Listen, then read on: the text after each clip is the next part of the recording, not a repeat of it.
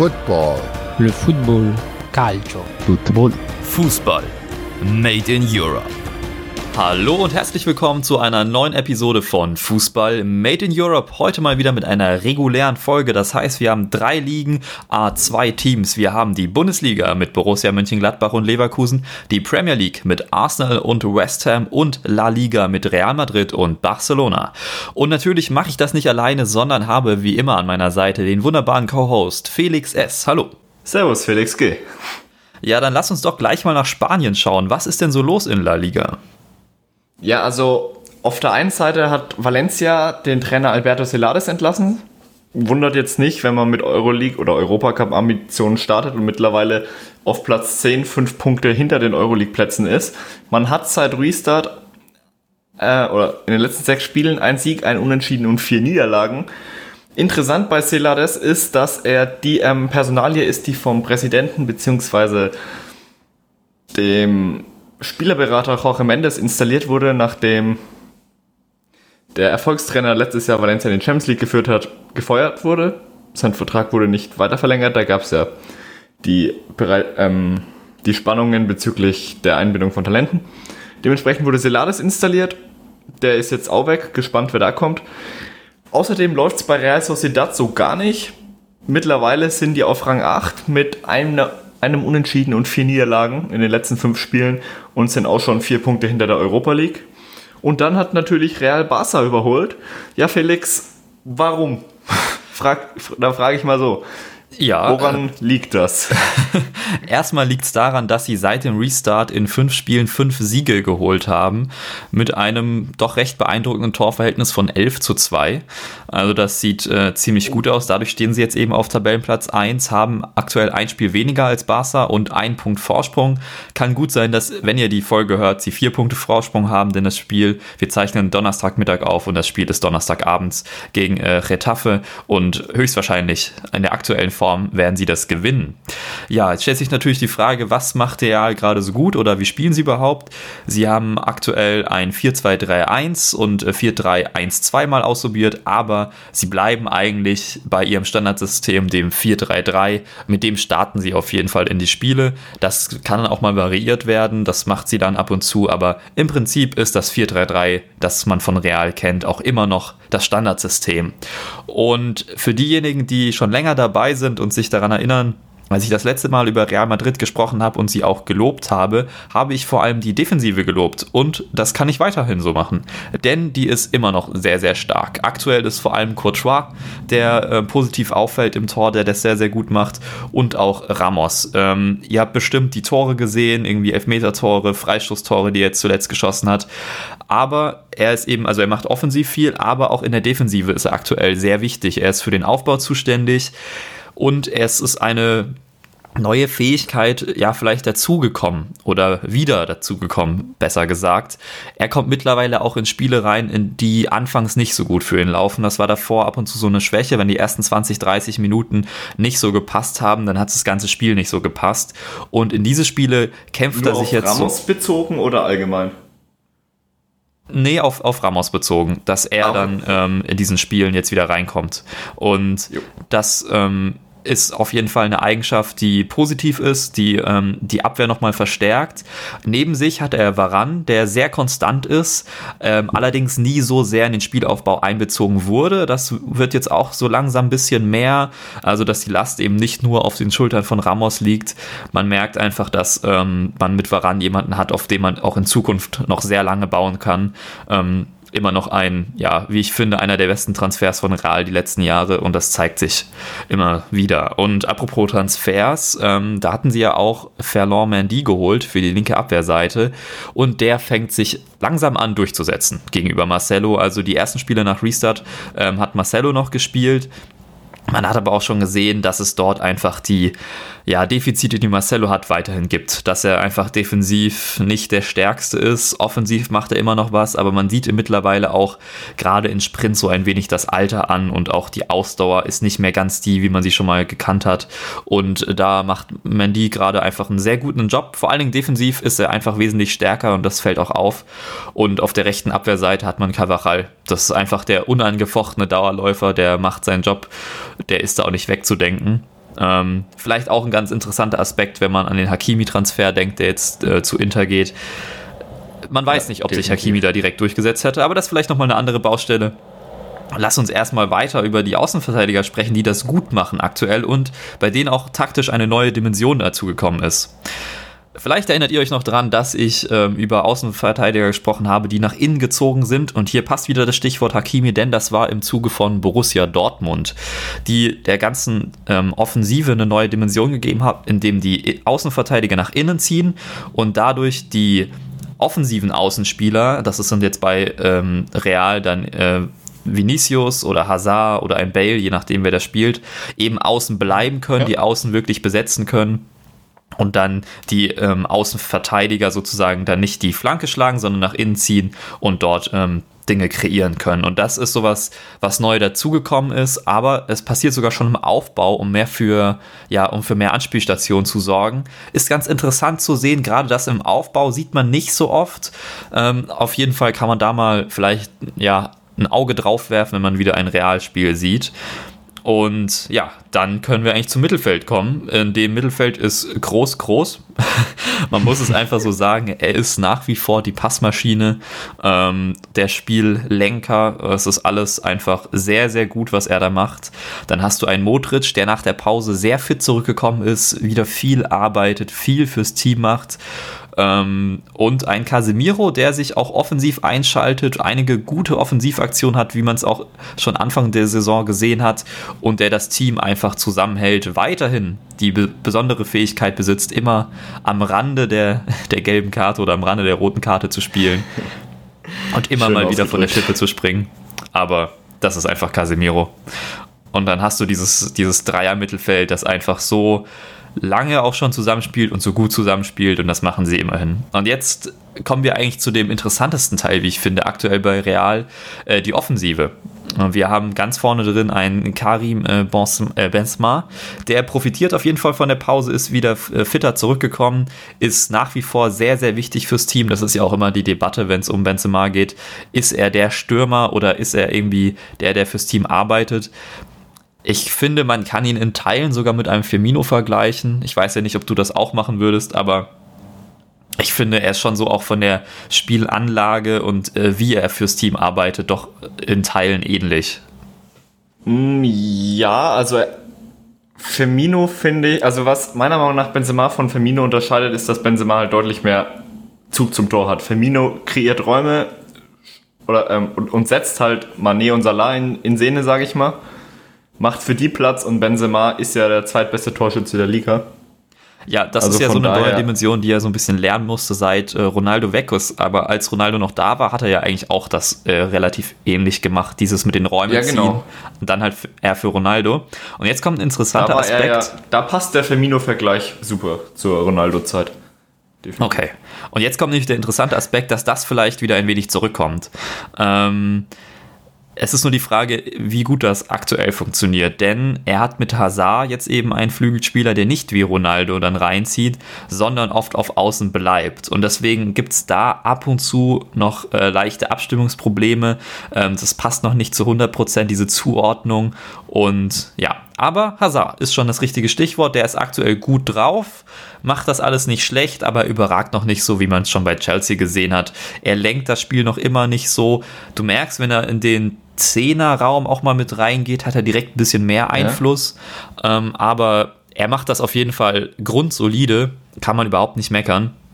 Und dann eigentlich so offensiv der aktuell auffälligste ist äh, Vinicius. Der ist aktuell verdammt stark oh, drauf, okay. läuft viel, läuft schnell, wie man es gewohnt ist. Das einzige Problem bei ihm, was man schon von Anfang an gesehen hat, ist so ein bisschen wenig Output. Also einfach wenig, was dann zu Toren und Assists führt.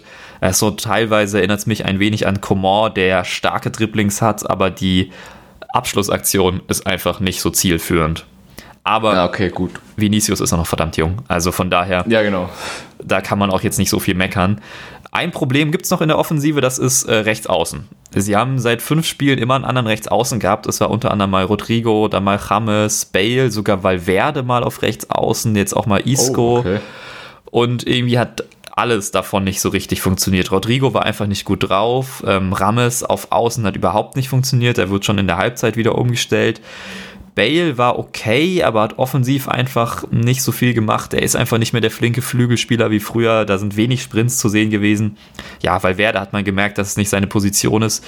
Und Isco war immer dann besser im Spiel, wenn er in die Mitte gezogen ist ähm, und eben nicht die Außen besetzt hat. Also das ist die eine Stelle, wo sie dann gerade noch viel ausprobiert, viel rumprobiert und es noch nicht ganz sicher ist, wie das so läuft. Aber im Prinzip haben wir einfach ein gutes Mannschaftsgebilde und ein großer Vorteil jetzt gerade auch ähm, im Meisterschaftskampf nach der Corona-Pause, wo ja viele englische Wochen auch in Spanien haben, ist der breite Kader. Wenn man sich mal die Bank anschaut, ist das schon wirklich ein Brett. Gerade zum Beispiel im ersten Spiel gegen Eibar, dass sie dann ein Isco, Asensio, ein ähm, Rodrigo auf der Bank haben, dann auch noch ein Valverde war auch noch auf der Bank. Selbst in der Innenverteidigung hast du dann noch einen Eda Militao, den du einwechseln kannst. Men äh, Mendy ja, war stimmt. da auch noch auf der Bank. Also der Kader ist verdammt breit und das ist ein Vorteil, den sie gegenüber ja, ihrem großen Konkurrenten haben. Barcelona. Bei denen läuft es ja seit dem Restart nicht ganz so gut. Ähm, was ist der Grund ja, dafür und wie, wie läuft es denn überhaupt? Ja, das hast du eigentlich schon auf den Punkt gebracht. Bei Barca läuft es seit dem Restart gar nicht gut. Also, sie haben jetzt in den letzten fünf Spielen zwei Siege, drei Unentschieden und nur aus den letzten vier Spielen haben sie nur sechs von zwölf Punkten mitgenommen. Unter anderem die drei Unentschieden gegen Atletico, Vigo und auch davor gegen den FC Sevilla. Gut, zweimal gegen äh, direkte Konkurrenten. Aber was auffällt, ist, dass Barcelona so ein bisschen von dem Valverde-Stil nicht wegkommt. Klar, Setien wurde geholt mit, ähm, mit dem Grundgedanken, ja, den Guardiola-Stil nach der Ära Valverde wieder ein bisschen zurückzubringen, aber Setien fällt eben viel in alte Muster zurück, also Valverde bekannte Muster. Er, man schafft es nicht, den äh, beliebten, ich nenne es mal Hashtag WatchBete-Stil, der ja in der letzten Saison sehr bekannt war, auf den Platz zu bringen und was vielleicht auch ähm, symptomatisch dafür ist, dass ähm, Barcelona die zweitmeisten Standardtore der Liga hat. Barcelona hat 11, Sevilla hat 12. Gut, einerseits gibt es halt auch einen Lionel Messi, der gefühlt jeden zweiten Freistoß reinschießt. Aber auf der anderen Seite ähm, zeigt es halt auch, dass eine ehemals sehr spielstarke Mannschaft anscheinend sich mittlerweile beim Tore-Schießen auch auf andere Faktoren verlässt, um es mal so auszudrücken. Oder verlassen muss, wieder vielleicht. Verlassen muss, ja. Aber um mal wieder darauf zu kommen, Barca hat die ähm, beste Offensive der Liga, hat 14 Tore mehr geschossen als Real. Was interessant ist, sie haben aber nur die viertmeisten Torschüsse. Barca hat ähm, 12,8, während Real 15,5 hat. Wir Real und Sevilla haben mehr. Also man könnte meinen, dass es auch in der Offensive hakt. Ja, wie, wo, was? Warum hat Barca denn den Zwei-Punkte-Vorsprung abgegeben, mit dem sie in die Corona-Pause sind? Wie gesagt, Felix, du hast es ja schon erwähnt, wahrscheinlich hat Real bald vier Punkte Vorsprung. Ja, ähm, Setien rotiert viel im System. Also klar, er hat sein 4-3-3, mit dem meistens gespielt wird. Er hat aber auch schon ein 4-4-2 ausprobiert, wo dann ein Martin Braithwaite auf links war oder ein 4-3-1-2, wie jetzt letztens. Ähm, das Basissystem ist im Endeffekt davon abhängig, ob Griesmann spielt oder ob mit Flügeln gespielt wird. Zum Personali Griesmann ist ganz interessant zu sagen, das hat ähm, Setien jetzt nach einem Spiel gegen Atletico ist. Naja, das Pro also ich habe ähm, das Zitat übersetzt. Das Problem ist, dass nicht jeder spielen kann. Ich habe ihn fr nicht früher eingewechselt, weil ich den Eindruck hatte, dass die Spieler auf dem Platz ihre Sache sehr gut gemacht haben. Man muss immer versuchen, Suarez und Messi auf dem Feld zu haben, denn du weißt nie, was sie kreieren können. Und jetzt kommt, es ist nicht leicht, einen Platz für ihn zu finden, ohne das Team zu äh, destabilisieren. Das sagt ja im Endeffekt fast schon alles über Griesmann aus. Oder über, über Griesmanns Standing in der Mannschaft. Klar, wir wissen beide, dass Griesmann seit äh, Real Sociedad, also im Endeffekt fast fünf Jahre lang kein linker Flügel mehr war und jetzt sagt Setien, ja, junge Spieler auf dem linken Flügel. Verstehe versteh ich, dass er noch seine Anpassungsprobleme hat, das hat Valverde ja damals auch angesprochen. Und ähm, ab und an kriegt auch Ansu Fati seine Minuten. Und wenn es dann eben auch dazu kommt, dass komplett ohne Flügel gespielt wird, dann, ähm, wie jetzt letztens, dann spielt eben Enrique Puig auf der 10 Oder ähm, mit interessanten Flügelspielern, wie zum Beispiel Martin Braithwaite. Aber das 4-4-2 damals mit dem Braithwaite auf links außen war auch nur ein Experiment. Um die, auf die an, anderen Mannschaftsteile mal kurz einzugehen, die Abwehr-Hintermannschaft ist im Endeffekt klar und hat sich auch mittlerweile so gefestigt mit dem Testegen im Tor, Piquet, Lenglet, Semede und Alba. Alba ist Alba, Piquet, Lenglet, alle unangefochtenen Stammspieler. Alba ist ja in letzter Zeit wieder recht offensiv stark. Im Mittelfeld spielen die Alten, ich nenne es mal die alte Garde wie Busquets, Vidal, auch ein Rakitic kriegt viele Minuten. Also Rakitic hat drei der letzten fünf Spiele begonnen. Interessant ist an der Stelle, dass zum Beispiel ein Arthur, gut, de Jong war jetzt letztens öfters mal angeschlagen, auch nicht so viel spielt, sage ich mal. Arthur hat ja ein recht sehr hohes Standing bei den Barca-Fans, hatte zwischenzeitlich mal so dieses Prädikat, ja, schön, der Iniesta-Nachfolger. Gut, wir wissen beide, dass daraus jetzt langfristig nichts wird. Ja. Auch ein überraschender Wechsel, wie ich finde, zu Juventus. Ja. Sehr in interessant, vor allem, wenn man sie, wie gesagt, wenn man sich anguckt, wer im Mittelfeld spielt. Ein Busquets, Vidal, Rakitic und dann holt man den nächsten über 30er, obwohl man mit äh, Arthur doch ein sehr großes Talent hat. Naja.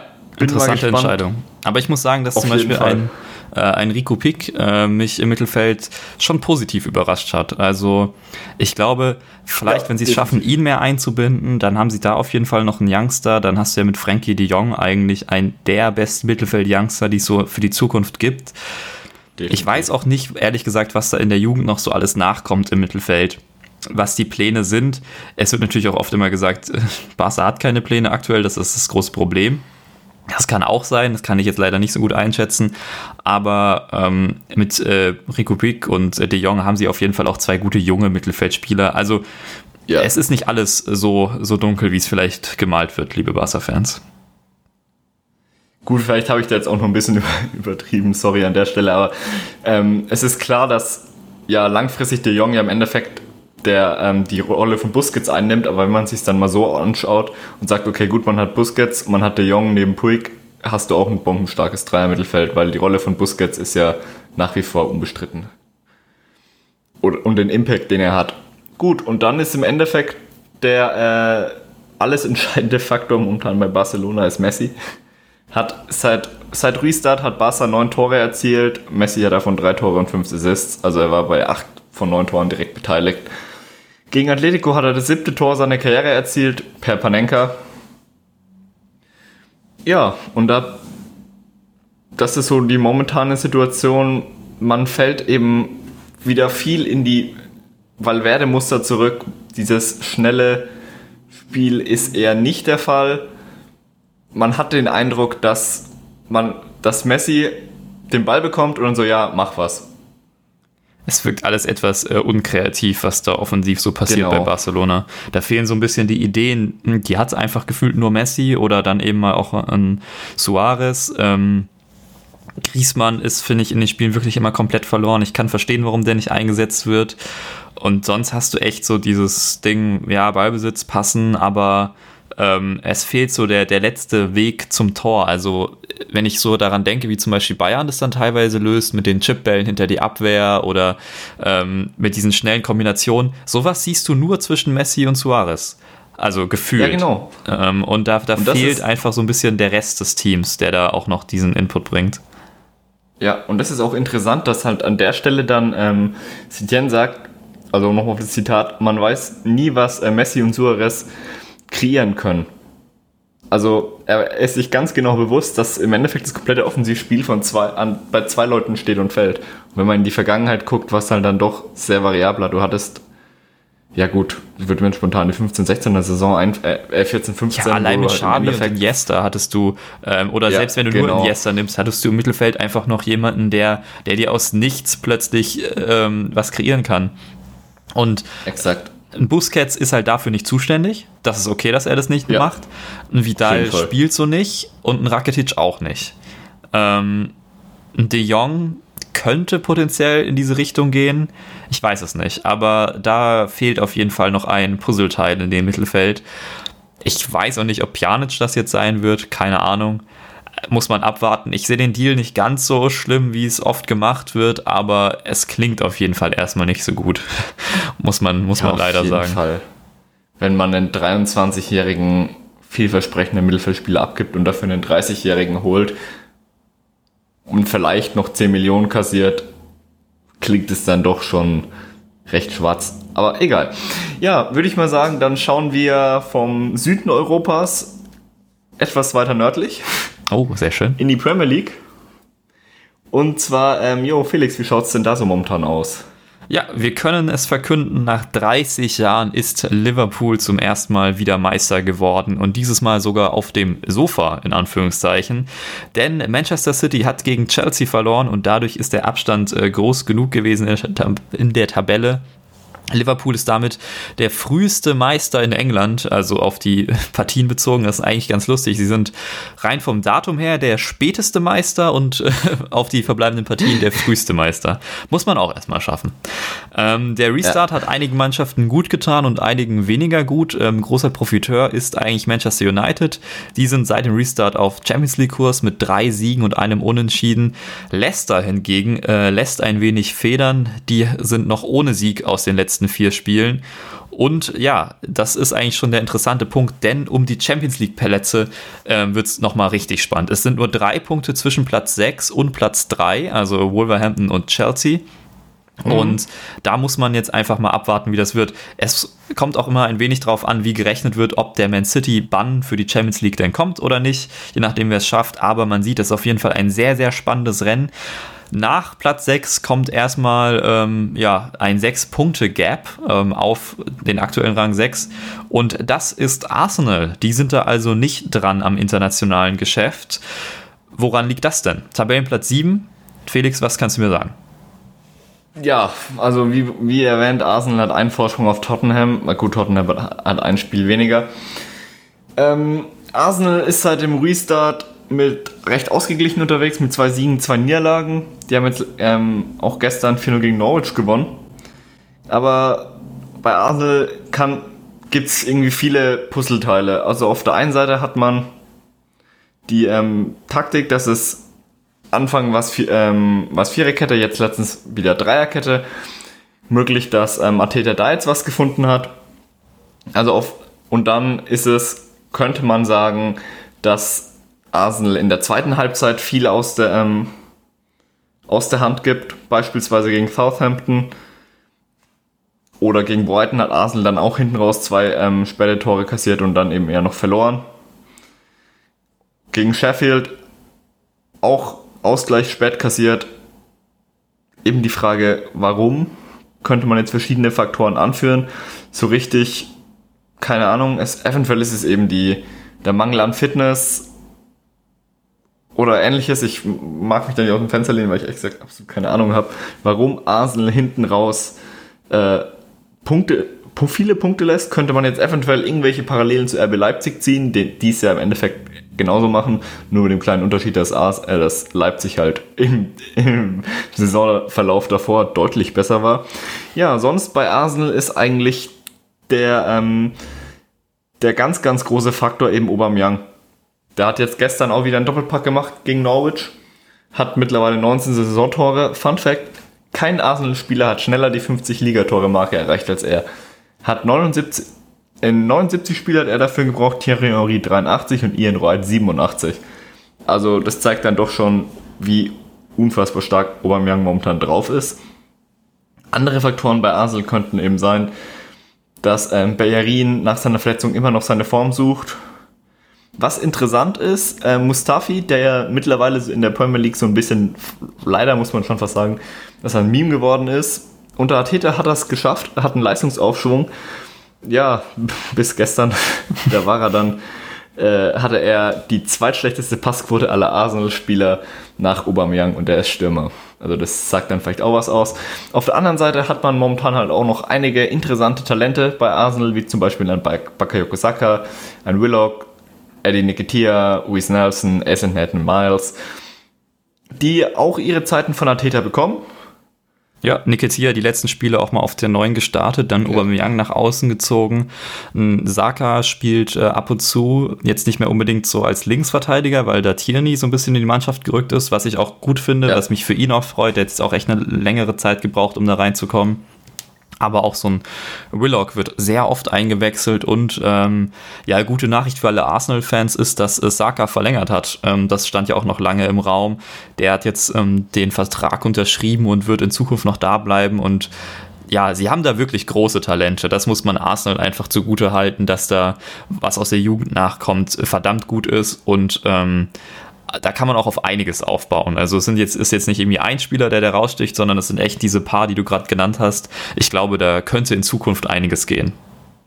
Ja, definitiv. Also man hat ja auch schon, ich sag mal, viele Spieler, die vielversprechend sind, aber auf der anderen, also in, in vielen Mannschaftsteilen, das heißt Mittelfeld und Offensive, wenn man sich da halt mal anguckt, dann ist meiner Meinung nach die Defensive das ganz, ganz große Manko bei Arsenal wahrscheinlich haben die meisten, die hier zu, zuhören, Arsenal gegen City gesehen. Die, ich nenne es mal David Lewis Show.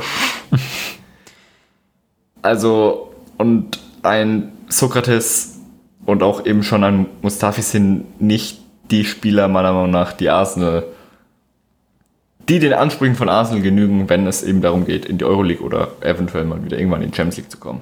Ja, also ich weiß nicht, wenn man sich allein nur die Namen der Innenverteidiger anhört. Äh, David äh, Luiz, äh, Mustafi, Rob Holding und Sokrates. Das klingt alles nicht so gut. Ähm, man muss ja. allerdings sagen, es kommt jetzt auch ein äh, William Saliba. Da hat ähm, genau. Arteta aber auch schon gesagt, dass der noch Zeit brauchen wird, bis der, bis der dem Team weiterhelfen kann. Aber ist halt einer, eines vielleicht der größten Innenverteidiger-Talente. Man muss auch sagen, ein verliehener Mafropanos, äh, der ist ja sogar an Nürnberg ausgeliehen und war eigentlich Stimmt, ja. die letzten Ligaspiele immer der beste Nürnberger mit Abstand. Hm, von dem könnte was kommen, aber ich glaube, auch da würde es noch dauern. Ja, aber wir halten fest, Arsenal hat vor allem, jung, ähm, wenn man sich die jungen Spieler anguckt, jetzt Saliba plus die Talente, ist es gar nicht mal so schlecht. Ja, und mit Ateta haben sie auch jemanden, dem ich zutraue, dass er da was aufbauen kann. Ja, genau. Wo es aber richtig schlecht ist momentan in London ist bei West Ham. Gut. Jetzt nach dem gestrigen Spiel eher weniger. Mal, äh, West Ham gewinnt 3-2 gegen Chelsea, aber Felix, wie schaut's bei West Ham aus? Oder ja. warum sieht es so aus? Sie stehen aktuell auf Tabellenplatz 16, zwei Plätze vor den Abstiegsplätzen, aber äh, drei Punkte auf Platz 15 vor ihnen und aber auch eben nur drei Punkte auf Platz 19, auf den vorletzten. Also das ist schon alles noch sehr eng und dieser Sieg gegen Chelsea war jetzt verdammt wichtig. Ähm, man weiß auch, also höher als Platz 15 wird das nicht mehr gehen, denn auf Platz 14 sind schon 10 Punkte Rückstand, also sie werden da unten bleiben. Seit dem Restart haben sie jetzt zwei Niederlagen und äh, jetzt dank des Sieges gegen Chelsea auch diesen einen Sieg.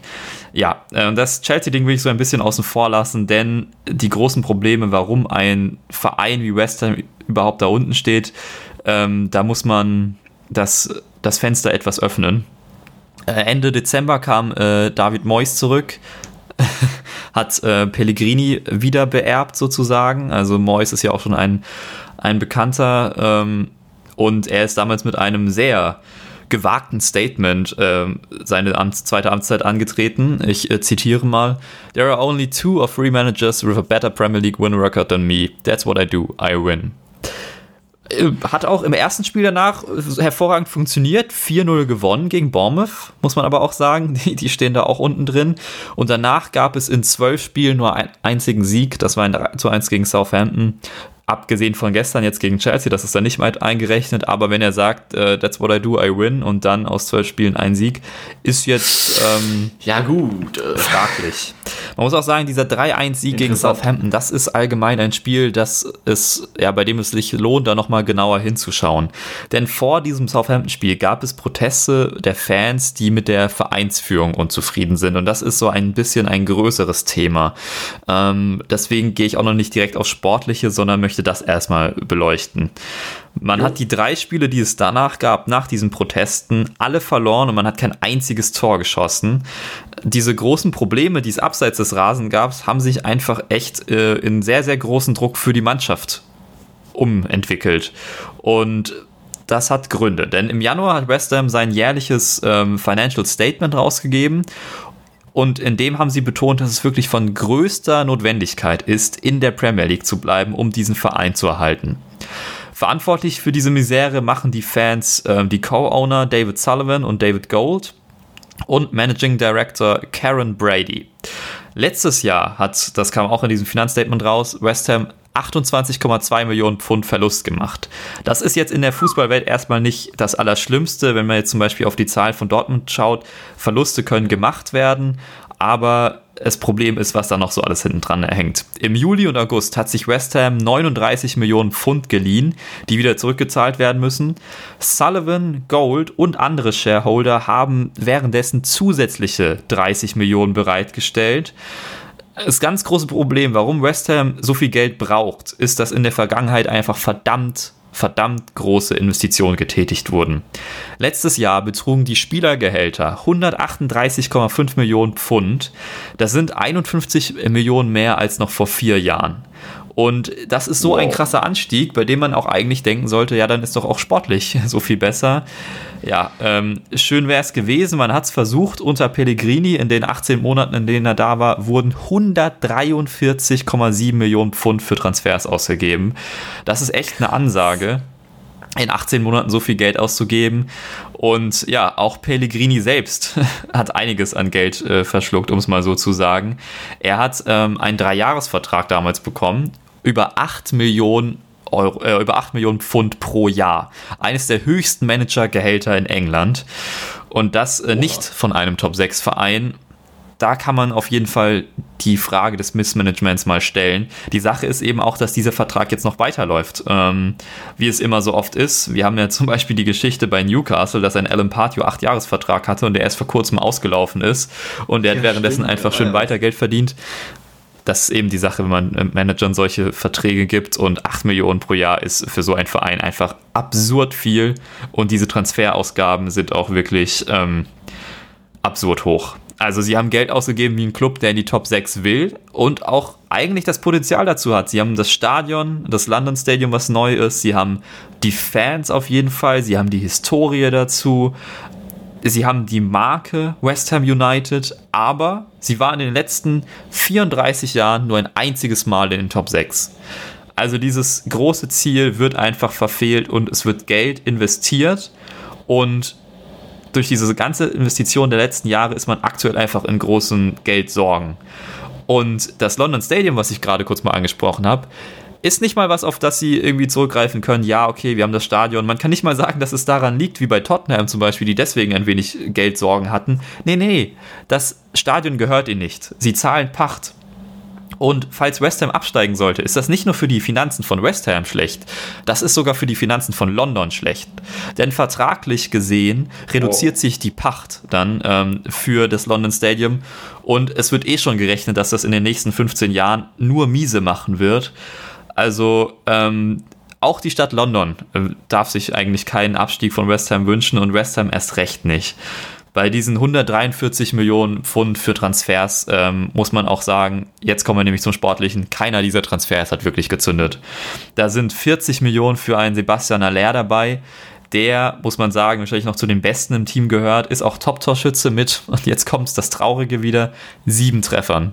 Er ist aktuell verletzt, er ist jetzt gerade wieder ins Training äh, eingestiegen, aber er war davor absolut wichtig als Zielspieler in einem 4-2-3-1 und dann hast du wirklich aber auch so ein 4-2-3-1, das klassisch langweilig ist und in dem nichts ja, Neues gemacht wird, in dem offensiv wenig geht. Du hast ein 4-2-3-1, in dem über die Flügel was kreiert werden soll und dann soll der Ball in die Mitte kommen.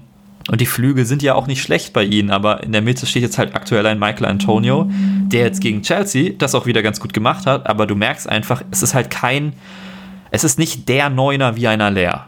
Der ist mehr ins Spiel eingebunden, der funktioniert besser, wenn er auch mal Räume vor sich ja. hat. Das ist eine ganz andere Art des Spielstils.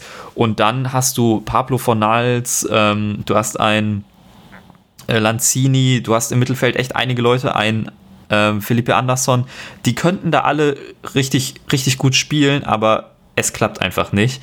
Die Wechsel von Mois sind oft komisch.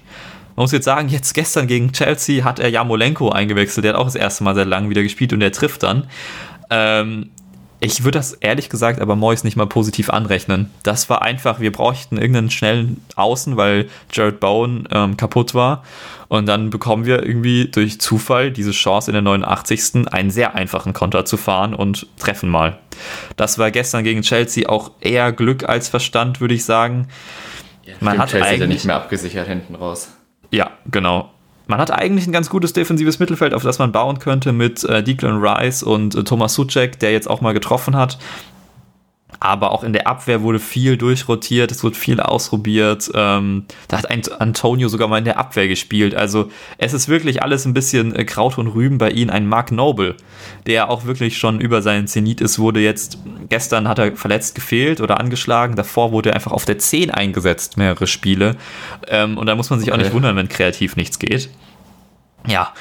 Und ähm, um das Ganze abzuschließen, möchte ich einfach ein Zitat aus einem West Ham Fanblog vorlesen, in dem alles irgendwie beleuchtet wird und ich finde das ähm, so schön und ja, sie haben gestern gegen Chelsea gewonnen, aber nein, das ist nicht die Wende. Und hier das Zitat.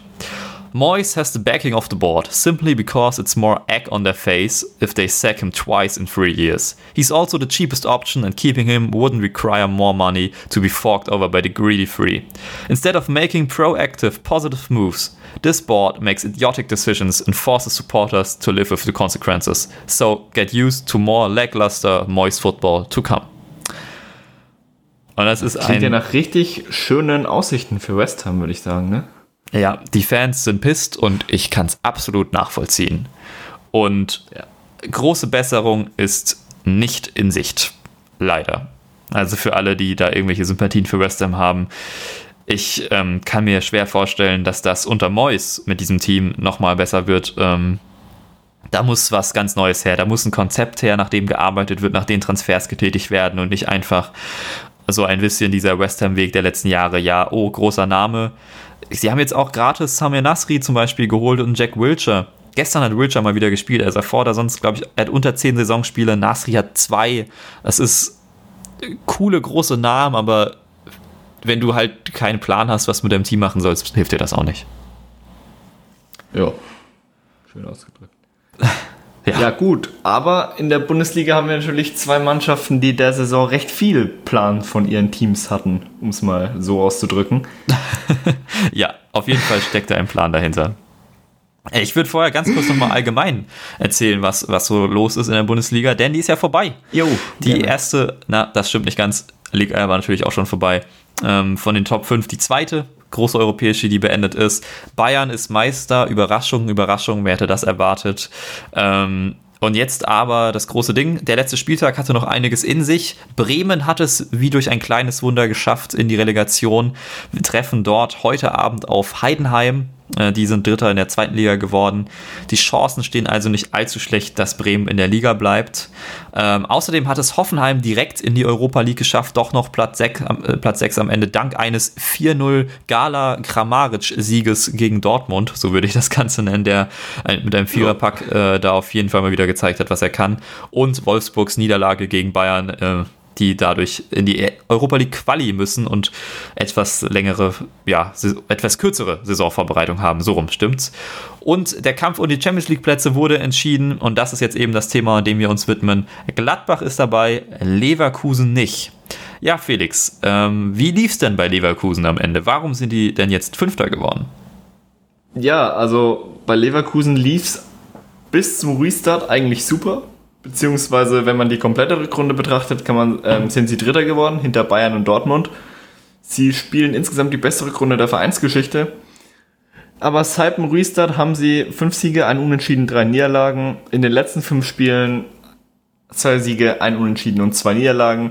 Sie sind hinten raus richtig eingebrochen, unter anderem, unter anderem dieses 4 zu 1 gegen Wolfsburg, wo irgendwie niemand wusste, was da jetzt passiert ist. Das, äh, wer es von euch nicht gesehen hat, es war einfach ein Standard-Tor-Festival für Wolfsburg. Ja, Leverkusen spielt einen sehr ansehnlichen Fußball, muss man so sagen. Jetzt hat ähm, Bosch in den letzten vier Spielen mal auf, seine Vier auf eine Viererkette gesetzt, davor Dreierkette. Generell, generell nutzt er den breiten Kader viel, um zu rotieren. Zum Beispiel Beispielsweise hat jetzt äh, Daily Sinkgraven in letzter Zeit wieder mehr gespielt. Davor war ja Wendell und Sinkgraven saß regelmäßig auf der Bank. Aber prinzipiell kann man sagen, die Rotation bei Bosch dreht sich so um vier Spieler. Also mit Radetzky im Tor sind es fünf. Havertz, Arangis, Diaby und Bender sind so die festen Säulen. Oder zumindest die, die in den letzten Spielen immer gespielt haben. Und dann wurde eben ein Amiri, ein Leon Bailey oder ein Lucas Alario. Und da ist ein Kevin Volland eben auch wieder zurückgekommen. In der Abwehr hat auch Dragovic mal wieder mehr Einsatzzeit bekommen. Ein, ähm, und wer auch wieder viel gespielt hat, ist ein ähm, Tapsoba, ist im Winter ja gekommen und hat seitdem zwölf Startelf-Einsätze seit dem 20. Spieltag, hat im Endeffekt fast immer gespielt. Den könnte man in die äh, Rotationsachse auch noch mit einbeziehen. Ja, und dann ist eigentlich der ganz große Dreh- und Angelpunkt bei Leverkusen in der Rückrunde gewesen Kai Havertz. Also in der Vorrunde hatte er nur zwei Tore, eine Vorlage. Und da wurde dann auch schon viel über ihn geredet. In der Rückrunde jetzt wieder, aber halt eben, weil er zehn Tore, fünf Vorlagen hat. Also hat er overall zwölf Tore und seine sechs Vorlagen richtig starke Quote. Kann mir nicht vorstellen, dass Leverkusen den über die Saison hinaus halten kann. Vor allem, wenn man es jetzt nur in die Europa League geschafft hat. Ja, das ist ein Punkt. Und ich finde vor allen Dingen bei Harvard sehr interessant, wie sich seine Rolle nochmal geändert hat. Wir haben schon gesehen, wie er auf der 10 spielen kann. Wir haben auch schon gesehen, wie ab und zu, wie er auf dem Flügel spielen kann. Und jetzt hatte er eben, bis Alario auch wieder dabei war, weil ja eben Volland und Alario dann angeschlagen waren, oder er hat auch einfach den Vorzug vor Alario erhalten, einige Male auf der 9 gespielt. Und das ist natürlich keine neuen, wie sie Alario interpretiert, das ist ganz anders. Aber allein das Spiel gegen Freiburg bleibt mir einfach im Kopf. Da hat er dann auch das entscheidende 1 zu 0 gemacht. Aber wie er die, die Räume erkennt und wie er sich positioniert, wie er den Ball halten kann, wie er weiß, wann er das Tempo anziehen muss. Und also Kai Havertz zuzuschauen ist schon sehr beeindruckend. Und was ich fast mit am beeindruckendsten finde, wenn man ihm zuschaut, ist, was für Räume er für andere zieht. Ohne Ball. Das ist, das ist eine Eigenschaft, das können ganz, ganz wenige Spieler durch seine Läufe ohne Ball in jeder Offensivaktion schafft er Räume für die anderen. Für gerade dann auch die Schnellen, ein Diaby oder ein Bailey oder ein Bellarabi, ähm, die dann in diese Räume stoßen können oder eben auch mal ein Amiri, der das dann mit einem Dribbling löst. Das ist schon wirklich verdammt stark, was Kai Havertz da macht und ich bin wirklich gespannt, wie Leverkusen das auffangen wird, wenn der geht. Ich glaube, wir werden dann wieder ein wesentlich klareres System bei Leverkusen sehen, weil es dann gebraucht wird. So kann es so ein bisschen mehr variieren, weil Havertz gefühlt alles kann, was offensiv irgendwie gebraucht wird. Bin ich mal sehr gespannt, ob, wie das funktionieren wird. Was ich mir auch gut vorstellen könnte, ist, wenn Havertz denn, wovon wir jetzt beide ausgehen, geht, dass ähm, Demir bei wieder offensiver ähm, offensiver spielt und er, weil momentan war er ja mehr so der Sechser neben Arangis und dass er dann wieder in die Rolle zurückkommt, die man schon in, bei ihm aus Hoffenheim kennt, dass er einfach mehr als Spielgestalter auftritt. Würde ich mir auch wünschen, weil das, was Demir bei teilweise bei Hoffenheim gespielt hat, war ja echt unfassbar stark. Was man aber diese Saison leider nur in Ausnahmen gesehen hat, was er denn drauf hat. Ja, aber ich muss auch sagen, auch er in der Rückrunde wesentlich stärker als in der Vorrunde. Ich finde auch ein Amiri genau. hat mittlerweile, hat sich eingefunden ins Team, äh, teilweise richtig starke Spiele gemacht. Und dann auch jemand, den wir noch gar nicht erwähnt haben, den jüngsten ähm, Scorer der Bundesliga-Geschichte, Florian Wirz. Wurde jetzt am genau, Ende auch ja. noch eingewechselt mit seinen äh, 17 Jahren und ein paar Tagen hat er da das Tor gemacht, sogar gegen Bayern und noch richtig schön. Also zwar haben sie da 2 zu 4 verloren, aber ich glaube, das wird er trotzdem nicht vergessen, im positiven Sinne. Ähm, auch da das nächste große Talent, ähm, das sich Leverkusen gesichert hat. Und da muss ich vielleicht auch Köln mal die Frage stellen, warum wieder ein Talent so früh äh, gehen oder gegangen ist. Ähm, andere Sache, aber ich glaube, der kann bei Leverkusen da echt auch nochmal nächste Saison vielleicht sogar schon zeigen, was er drauf hat. Könnte jo, ich mir gut vorstellen. Sehr schön auf jeden Fall. Und dann hat Leverkusen natürlich auch schon einen Diaby, der jetzt auch in der Rückrunde wieder, oder was heißt wieder, aber in der Rückrunde hat man auch gemerkt, dass er deutlich besser reinfindet als noch in der Hinrunde. Also bin ich auch mal gespannt, was kommt. Um ja, mal, ich, ich glaube, sie müssen, sie, sie brauchen aber ein Konzept in der Abwehr Denn ähm, das, was sie da jetzt haben, ist echt ein bisschen Kraut und Rüben. Gerade die Innenverteidigung. Äh, Sven Bender ist gesetzt, okay. Ein Tapsoba, ein super Transfer, also wirklich unglaublich stark. Aber eigentlich hast du ja auch noch einen Dragovic und einen Jonathan Tah. Also den darf man auch nicht vergessen.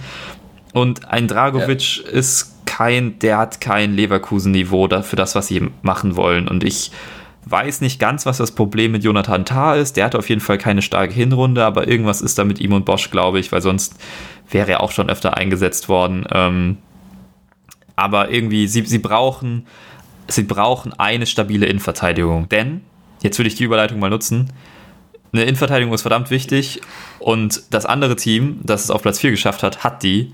Und das ist eine absolute Bank. Well said.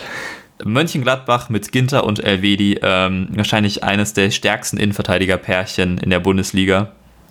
Ähm, ja, Gladbach hat es geschafft. Tabellenplatz 4 gesichert. Äh, nach einer starken Rückrunde es am Ende, äh, Hinrunde, es am Ende doch noch übers Ziel gerettet, sozusagen, mit zwei Punkten Vorsprung auf Leverkusen.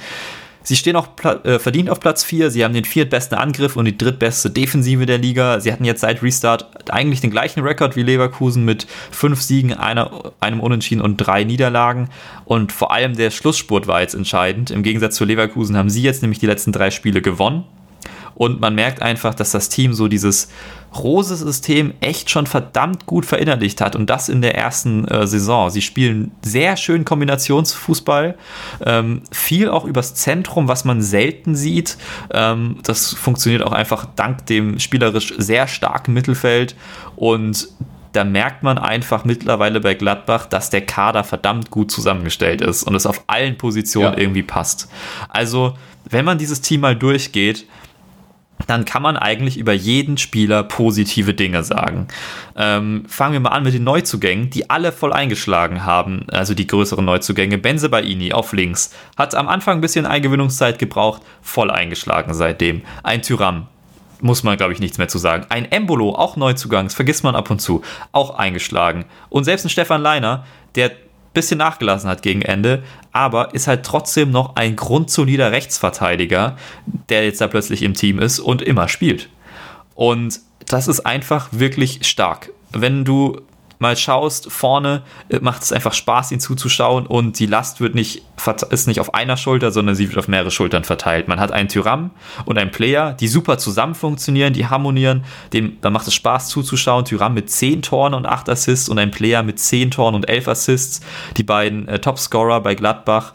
Und ja, dahinter hast du dann ein, äh, zwei eher verletzungsanfällige Spieler, die aber trotzdem auf ihre plus 25 Spiele diese Saison gekommen sind, mit einem Stindel, neun Tore, vier Assists, der jetzt gerade gegen Ende nochmal wirklich wichtig wurde fürs Team, ähm, als dann Tyram und Player auch einige Spiele verpasst haben aufgrund von Verletzungen und Sperren und dann Embolo nach vorne gerückt ist, der auch acht Tore, acht Assists gemacht hat. Also ihr seht schon, diese ganzen Offensivspieler, Embolo, Player, Tyram, haben auch verdammt viele Assists. Das ist einfach ein sehr, sehr gutes Gebilde, was sich da vorne entwickelt hat, was Rose entwickelt hat. Und es ist gar nicht mal so entscheidend, ob jetzt ein Stindel dabei ist oder ob jetzt ob einer dieser, dieser Spieler fehlt. Sie machen das einfach alle ganz gut und das liegt auch daran, dass einfach aus dem Mittelfeld sehr, sehr gute Unterstützung kommt. Und ich muss sagen, das ist so mit einer meiner Lieblingsmittelfelds, wenn man das so sagen kann, in der Bundesliga. ähm, sie haben Jonas Hofmann, Florian Neuhaus, Zakaria, Kramer und Benisch. Und ein Hofmann hat oft schwankende Leistungen, da kann man drüber reden, aber seine starken Leistungen, ähm, da ist er auf jeden Fall einer der besten Achter oder Zehner der Liga. Ein Florian Neuhaus ist noch verdammt jung, das ist ja auch, sagen wir mal so, die, die erste Breakthrough-Season, wo er die ganze Zeit spielt. Ich erinnere an sein ja, äh, Tor aus äh, keine Ahnung wie vielen Metern. Aber das ist auch ein ganz schönes Schlitzohr und technisch vor allen Dingen sehr stark, genau wie Jonas Hofmann. Und dann hast du mit Zakaria auch noch jemanden, der geht dir die Meter, der gewinnt dir die Zweikämpfe, der geht auch nach vorne mit. Absolut wichtig fürs Team und seit dem Zakaria Restart nicht mehr, mehr dabei gewesen. Der ist einfach ja, gut, noch ver verletzt, verletzt. Genau, verletzt Man gewesen. Merkt es nicht und man merkt es nicht wirklich. Dann hast du nämlich einen Kramer, der auch noch absichern kann, spielt jetzt nicht die allergrößte Rolle und auch ein Benisch nicht. Das hat er in der Hinrunde gespielt, aber auch der ist noch jung, da kann einiges kommen und ähm, das ist einfach ein sehr, das liest sich einfach sehr gut. Und ein Mann, von dem ich zwar nicht so viel halte, aber man darf es nicht vergessen, auch er hat einige Tore und Assists die Saison, Patrick Herrmann. ein paar starke Spiele gemacht, ist natürlich als gelernter Flügelspieler nicht mehr so gefragt im System Rose, aber wenn er gefragt ist, auch dann hat er es ganz gut gemacht. Und selbst ein Ibrahima Traoré kam jetzt am Ende nochmal ins Team und hat gut gespielt. Also das ist schon, ist schon wirklich, wirklich gut, was sie machen. Und wie gesagt, Abwehr habe ich schon angesprochen, Benze bei Ini Leiner, die Neuzugänge und die Innenverteidigung. Ginter Elvedi ist einfach unstark. Und dann haben sie mit Jan Sommer auch noch einen der besten Torhüter der Liga. Das ist einfach ein verdammt guter Kader, die ein System erlernen und während des Erlernens auf Platz 4 kommen. Ich glaube, da kann in Zukunft noch einiges kommen. Ich bin sehr gespannt, was sie für Transfers tätigen werden, weil, wie gesagt, ich finde das Team schon relativ rund. Da ist viel Entwicklungspotenzial bei allen Spielern. Ähm, ich kann mir jetzt ehrlich gesagt keine Position vorstellen, auf der man jetzt unbedingt nochmal nachlegen müsste. Vielleicht in der Breite, das ist eine Sache. Ähm, aber sonst finde ich das schon ein ziemlich starkes Team. Und ich bin ehrlich gesagt auch ganz froh, dass äh, sie es in die Champions League geschafft haben, denn ich kann mir vorstellen, dass sie, wenn sie da kontinuierlich dran arbeiten und jetzt dann eben auch mit dem extra Geld nochmal wirklich auch auf lange Sicht was aufbauen können, denn mit Max Eberl haben sie da ja auch einen super Sportdirektor. Ähm, er gibt ein sehr, sehr gutes Gesamtbild, Borussia Mönchengladbach. Ja, definitiv. Nur weil du gerade noch Transfers angesprochen hast, wird mir jetzt vielleicht spontan ähm, die Zakaria-Position einfallen, wo man schon mal, ich nenne es mal einen Ersatz hochziehen könnte, aufbauen, weil wir sind, ich glaube, wir sind uns beide einig, der ist so stark. Mich würde es echt gesagt schon wundern, wenn er über den Sommer hinaus bei Gladbach bleibt, um ehrlich zu sein. Ah, ich kann mir vorstellen, dass er eine Saison noch bleibt, aber danach wird es auf jeden Fall schwierig, wenn da keine großen Verletzungen dazwischen kommen. Ist einfach Weil, ein sehr, sehr guter Mittelfeldspieler. Ja, was der spielt. Du hast es schon erwähnt, der ist ja auch, der kann auch ohne Probleme in der Innenverteidigung spielen. Haben sie ja zum Beispiel damals gegen Bayern, glaube ich, gemacht. Ja. Man hat gesehen, wie gut das funktioniert. Also im Hinspiel war es genau, ja. Ja sehr, sehr stark. Genau. Dann äh, noch ein Hinweis allgemein zur Bundesliga. Die TV-Rechte wurden vergeben. Ab der Saison 2021-22 wird sich da ein bisschen was ändern äh, für euch als Zuschauer. Und zwar könnt ihr dann die Bundesliga, die Freitags- und die Sonntagsspiele alle bei der Zone sehen. Und alle Spiele, die unter der Woche stattfinden, heißt Dienstags und, oder Mittwochs und am Samstag seht ihr bei Sky. Es ändert sich also nicht so viel weiterhin zwei Anbieter. Ähm, dafür ist jetzt die Highlight-Verwertung unter anderem noch ähm, bei den öffentlich-rechtlichen, also potenziell noch etwas einfacher zugänglich. Und ähm, ja, das ist so das, was eigentlich erstmal wichtig ist, was das angeht. Und dann haben wir es, ähm, glaube ich, soweit. Haben die, die Themen wieder gut, gut durchgekaut und werden uns in zwei Wochen wieder hören, wenn wir es vielleicht auch mal schaffen, den Rhythmus wirklich auf zwei Wochen einzuhalten. Das ist immer noch, das ist immer noch so eine Schön Sache. Wär's. Schön wär's. Wir, wir, wir hoffen da genauso sehr drauf wie ihr, glaubt's uns. ja, und dann ähm, kann ja, ich mich nur bei dir bedanken, Felix. Ähm, hat wieder große Freude gemacht und wir hören uns nächstes Mal wieder. Und bis dahin, ciao. Jo, kann ich ihn zurückgeben. Servus.